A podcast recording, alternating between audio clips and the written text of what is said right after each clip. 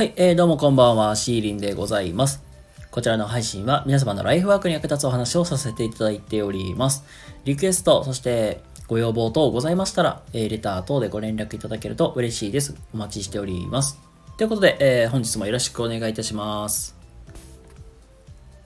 はい、ということで、えっと、まあ、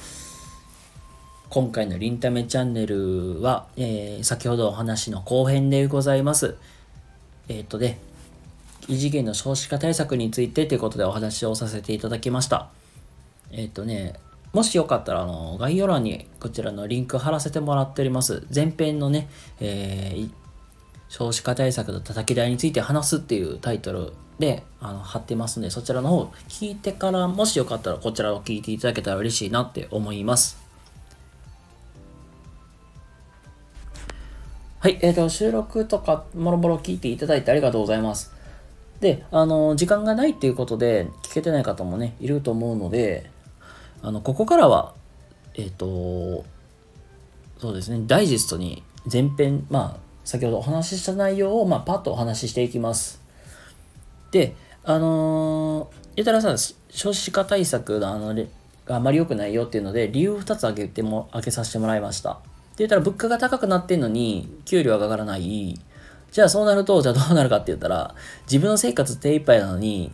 じゃあ、じゃ結婚して、まあ、子供を産むっていう、子供を作る？まあ、そんな余裕なんてないじゃんって。で、さらに女性のキャリアってやっぱり出産とか結婚とか、子育てでだいぶ大きく変わっちゃうから、じゃあ子供をまあ出産しました。じゃあそこまでじゃあ育休いただいたとして、まあ、辞める人も多いんですよ、実際は。で、子育て専念したいから、辞める方も多いんですよ。で、で言って、まあ言うたら、まあ出産まで両立して頑張る人もいるけど、だからといって、あの、今まで通り働けるわけでもないから、給料って下がってしまうことって多い、ね、可能性としてあるんですよ。ってなったら、やっぱりね、なかなかね、じゃあ私、私こういうのやりたいのに、できないんだったら、なんか子供を産むよりは、仕事続けてた方がいいよねとか、もうちょっと安定安定してからにしようってね、やっぱりどうしてもそうなると晩婚化って進んでいってしまうのは当たり前かなと思うんですよ。まあ、もう言うたらもう日本のなんか社会の考え方も、おっちゃん連中の考え方がめちゃくちゃ硬いなっていうところなんですよ、結論。なので、あのまあ、ここからは、なんか具体的になんか、なんかこういうのをした方がいいんじゃないかなっていうところをのご提案みたいなのしていきたいと思います。はい。えー、ということで、まあ、具体的な、まあ、ところをお話しすると、2つくらいあって、まあ、まず1つ目は、うん、お金の面。やっぱりもうお金がもうやっぱり問題が一番でかいので、そこをね、どうしたらいいのかなって考えていったらいいかなと思うんです。やっぱり一番はなんか税金とかでめちゃくちゃ取られるじゃないですか、パーンって。でだってここ最もう10月去年の10月ぐらいとかかな。あの社会保険料まだ値上がりしてるから結局僕らの天引きされる量増えてるわけじゃないですか。でまあそういう税金関係が一番厄介なんでこれも、まあ、一番いいのはもう節税対策なんですよ。まあ、あの節税やり方とかいろいろ本とか載ってるんでよかったら調べてもらったらいいと思うんですけど、まあ、節税が一番手っ取り早い方法になるかなっていうのが一つであともう一個言うならお金の使い方かなってこれ実際になんか株式投資とかしてなんか総整理というわけではありませんがあのとにかくお金の使い方って場合によったらなんかあの利益みたいなのが生まれたりする可能性もあるんですよ。まあ、よくね投資のなんか具体例としてよく用いられてる例って言ったらあのまあ魚まあ釣り竿1本で魚をまあ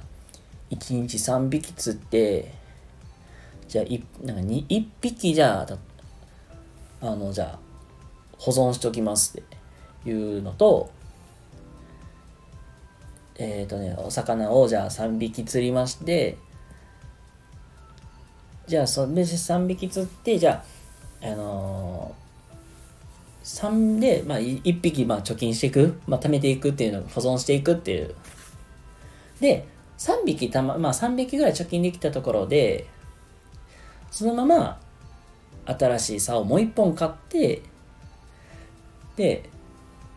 釣れる量を増やすのか、それとも貯めて続けていくのかって言ったら、もう、圧倒的になんか、あのー、竿を増やす方がもういたら手っ取り効率よくね、あのー、いいわけじゃないですか。まあ、要するに、お金の使い方次第でもしかすると、まあ、新しいと、なんか、利益みたいなものであったりとか、まあ、利益が生まれるわけではないけど、生活がもしかすると豊かになるかもしれない。だからそういうお金の使い方みたいなところを、まあ、一個改めてみるといいのではないのかなっていうのが一つ。で、まあ、もう一個はやっぱりスキル。あ言ったらもう副業とかですかね。まあ、今、なんか日本の社会的になんか副業禁止してるところも、まあ、大いにあったりするんですけども、なんかもう政府、もう日本ででもちょろっとずつ副業解禁してるとこもあったりするんですけども、やっぱり副業、まあ副業もね、やっぱり視野に入れとった方がいいのかなって思います。で、それも、なんていうかな。あの、まあ今はもう本当にフリーランスでできる機会って様々あるんで、やっぱりスキルみたいなのをつけて、で、在宅でもできることをしていくっていうので、まあ、収入、新しい収入を作っていくっていうところも、まあ、そこもね、やっぱり考えてもいいのかなって。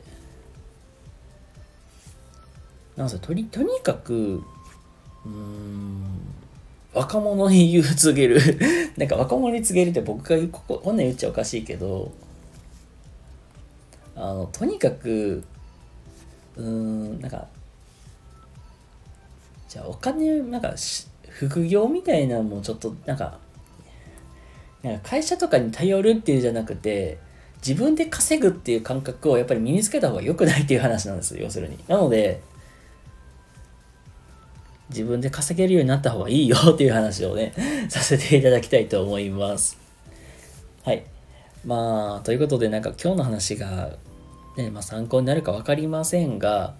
なんか僕が思ったことをダラダラ話してるんで、なこれが正しいかわからないですけども、まあ参考になれば嬉しいなと思います。ということで、えー、っと、まあ今日は、えー、少子化対策と叩き台の、まあ、続編という形でちょっと補足説明させていただきました。